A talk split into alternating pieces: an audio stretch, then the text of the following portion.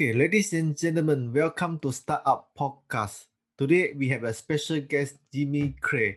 So he is a motivation speaker and is a author as, as well as a podcaster. So Jimmy, could you introduce yourself to our audience first? Sure. Uh, hi, uh, my name is Jimmy Clare. I'm a motivational speaker, autism advocate, and uh, I'm the founder of crazyfitnessguy.com. All right. So could you tell us that why you will start up uh, your website as the Crazy Fitness Guy and the podcast as well? Uh, yep. Uh, so um, back in college, uh, uh, I had this English English professor who I really liked, and uh, the only he told me that the only way to continue becoming a better writer was to keep practicing, and I really did not uh, want to write just a Word document every single day uh, because you want to set yourself up for repetition and keep uh, coming back to do it again and again and again. And I was like, if, if I do a Word document, I'm just going to throw it out the window and never do it again. That's kind of what I did with my uh, cursive writing when I when I was practicing it years ago because it was like just writing on a piece of boring paper is boring.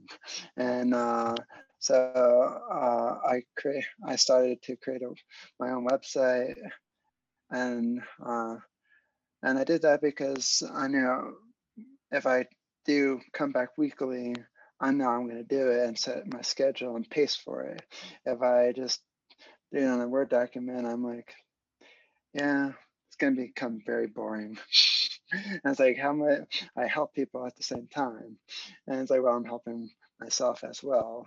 And so I kind of, uh, yeah, that's what I did. And, and the podcast came, um, three years later for uh, when I when I uh, for Crazy Fitness Guy's third birthday, and because I had to celebrate that milestone somehow because it was like well, last two last few years I kind of like celebrated by creating an app.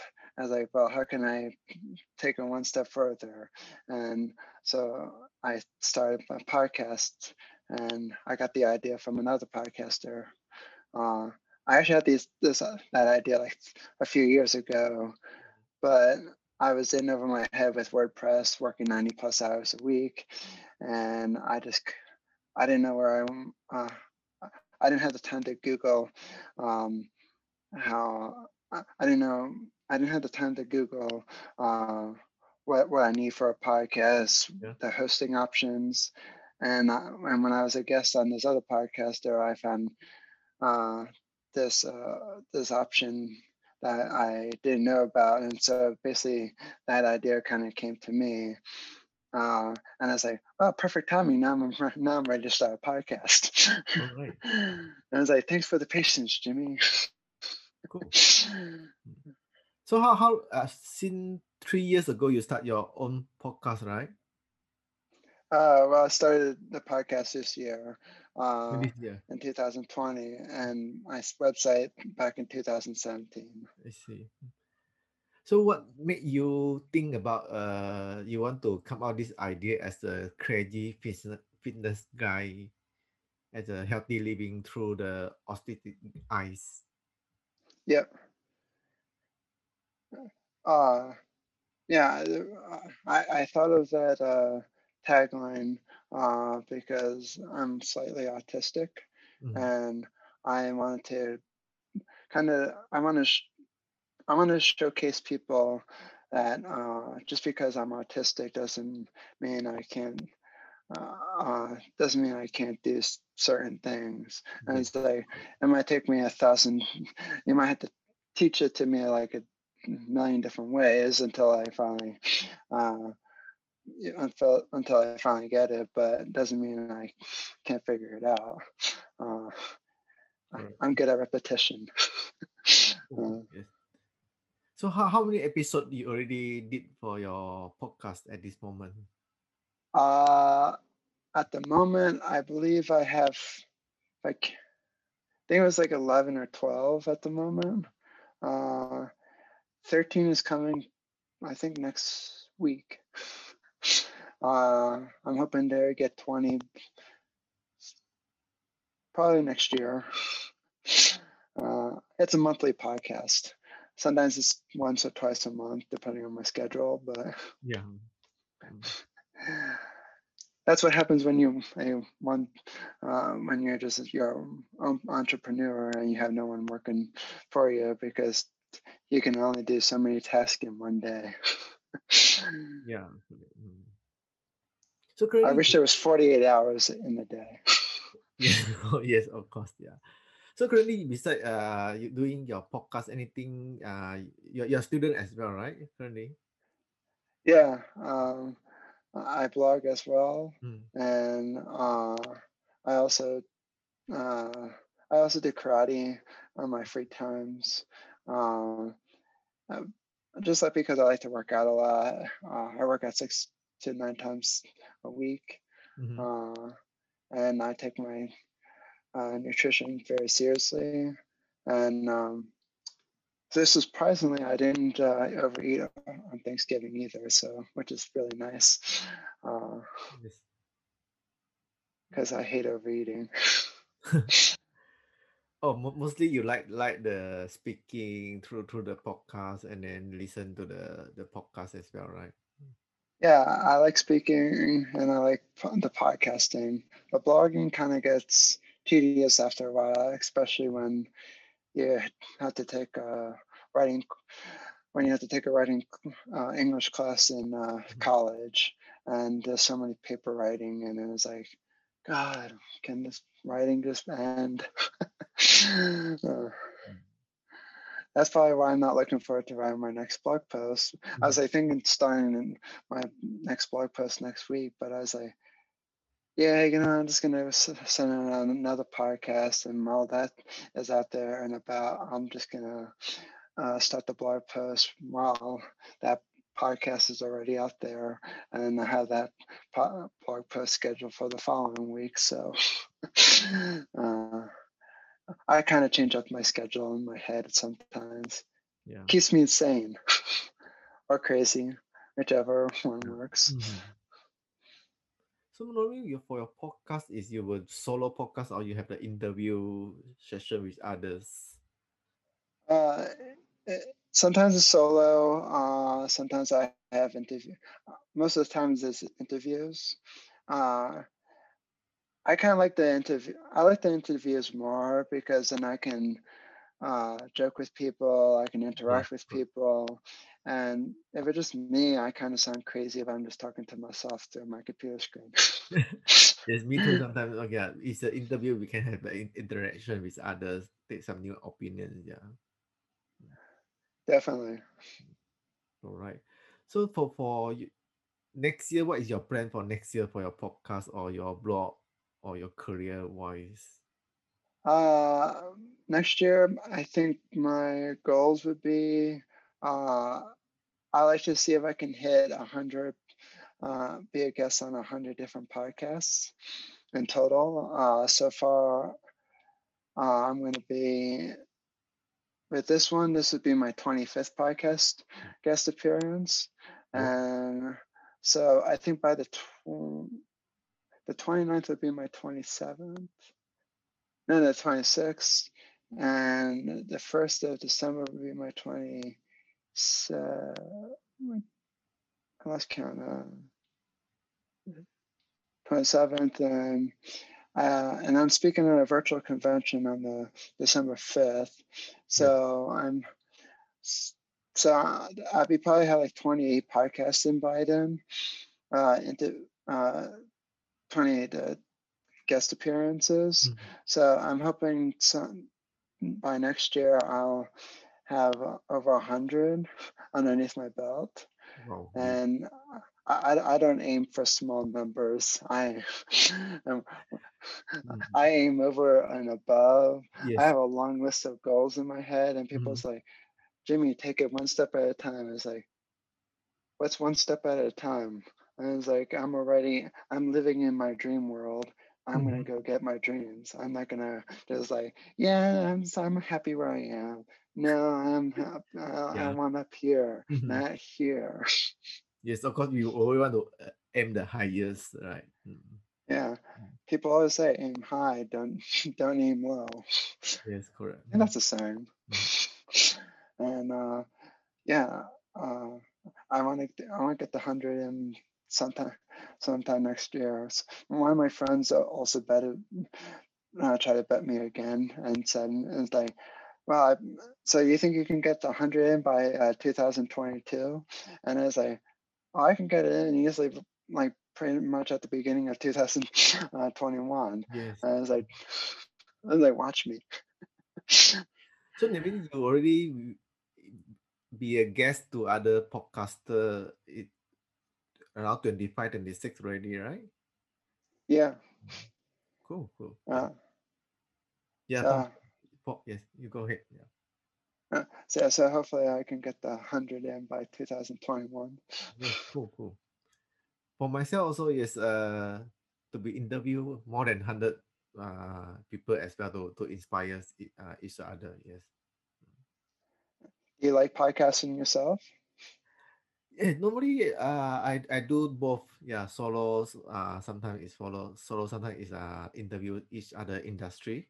Yeah, in different people. So connect with different people to to inspire others as well, to inspire my audience. Yeah. Yeah, because my audience also they like to hear not only me talking, but on, on, also others guests to get more inspired from others. Yeah. Cool. Then let's say, okay, I have one special question for you. Let's say you have a superpower. Uh, what superpower you want and why? Um, I want superpower. I would say would be flying because then I would never have to take public transportation or drive a car. Uh, and I can just get to places quicker. And either that or teleportation. Yes, correct. Mm. Somebody needs to invent teleportation. Come on, Google, invent some teleportation, please. I'm tired of flying, and well, I haven't flown in a long time, but at the mo- because of the stupid coronavirus. But uh, but I, I really, I really need a. I would really love to be able to fly or, or teleport to places. That would be nice. Mhm. Oh, Okay. All right. So, what's then the question is what's which what kind of the book that uh that you read and then uh what the podcast since you uh and uh attend the 25 interview wh- wh- what kind of the podcast that um or the book that most inspire you Uh, the podcast that inspires me would be the Lewis Howes podcast. Uh, it's called uh, The School of Greatness. Uh, and he, all a lot of his guests and what he does uh, motivate me to uh, keep going out there every single day uh, and making the life that I want to make, not just like and not just wait for an opportunity to come knocking on the door. Because I don't know how many. Uh, I don't know how many how many times that works out when an opportunity opportunity comes knocking at the door. You kind of have to make that door in, in order to make it happen. You kind of have to open that door yourself. You can't just wait for it come knocking on your door because it it it doesn't happen like that. It'd Be nice if it did. Uh, uh, but unfortunately, it does not happen. Uh, eh, it's always it's not a it's not a pretty fairy tale like Disney. Mhm. That means we need to open the door by ourselves, not waiting the opportunity to, to knock the door. Yeah. Because if there's an opportunity at the door that for me to, I'd be like, "Oh, well, this is a nice surprise." But nine, pretty much nine out of ten times doesn't happen that way. Yeah, sometimes yeah, the, the life is different. Okay. mm. So, what is your vision for the next year? Uh, well, the vision for next year would be getting more podcast ex- exposure, uh, depending whether or not the coronavirus g- goes away. Uh, or at least there's a vaccine so that there's very minimal uh, effects if someone get gets it. I would say I would I would hopefully be able to start speaking in public and not just virtually. I mean, I don't mind speaking virtually. I, uh, I can do either or, but some of be nice if we I can finally go to places without a mask on because Mhm. I'm kind of getting old of that. Yeah. Uh, and even if I just had to wear it temporarily for a while, I'm okay with that. But it'd be nice if we can, if I can start expanding my reach to, uh, to be able to speak on stages because that's that's kind of my one of my biggest goals out there to get on stages Yeah. and speak in front of billions of billions of people. I know virtually speaking with billions of people, but it's not like on screen you can have billions of people in front Yes, of you. correct. Mm. As uh, and if there if that was, you need a very big ass screen, like one that fits all over the whole wall. That'd be a very expensive screen. I don't even want to know how much that would cost. One too many. Uh, So far, you you have the experience to speak to, to the club virtually, right? yeah. yeah. So how, how about the, the stage at the physical ex- expo or the conference? Uh, yeah, I'm speaking at a conference uh, Mm. this December 5th. It's going to be over on Facebook. And uh, uh, there's over a thousand plus people in the group. So I'm going to be talking virtually to a thousand people. Mm. Unfortunately, I won't be able to see them all on screen, but but just to know that there's a thousand people watching makes my day. Great. I'm nervous, but I'm excited at the same exact time. Mm. Just because I never spoke to that many people before. Uh, probably not even in the same room. uh, I've only spoken to like 20 people in the same room uh, in front of people, but but um, you know, who knows? Maybe it'll open another door for me. Yes, correct. Oh, definitely. All right. So anything come to the end of the, our interview session? Anything? What else you want to share with uh my audience? Any, any Uh, advice from your side? Well, if you guys want to follow me, uh, you can follow me on jimmy.clare.speaker at Facebook. Uh, you can also follow me at jimmy.clare.speaker on Instagram. And you can also follow um, uh, me on Twitter, which is Jimmy Clare Speak. Uh, of course, Twitter didn't let me put the ER at the end of it. Uh, thanks a lot, Twitter. Um, so that's where you guys can follow me. And if you want to follow Crazy Fitness Guy, just go to crazyfitnessguy.com. Mm. And there's a long list of profiles uh, you Yes. can follow. Crazy Fitness Guy. I mean, it just went too many to even start listing the list. There's, yeah, I, I kind of went overboard on it. Yes, currently I just see a lot, a lot of fantastic uh, from, from from the website, the crazyfitnessguy.com. Yes. Yeah. So that- definitely check it out. Mm. So later on, I will put the URL in the in my the website there, so everyone can can check out and connect with the Jimmy later on. Okay, so Jimmy, thank you for your ti- uh, time uh, at this morning, your, your time. So very appreciate that you can have the time together to have an interview with me this morning. Thanks So for having me. Mm, So hope to see you uh, in our next session again to ha- achieve your hundred uh, interview with the other podcaster as well. Thanks. I'm hoping so too. So thank you very much. Thanks.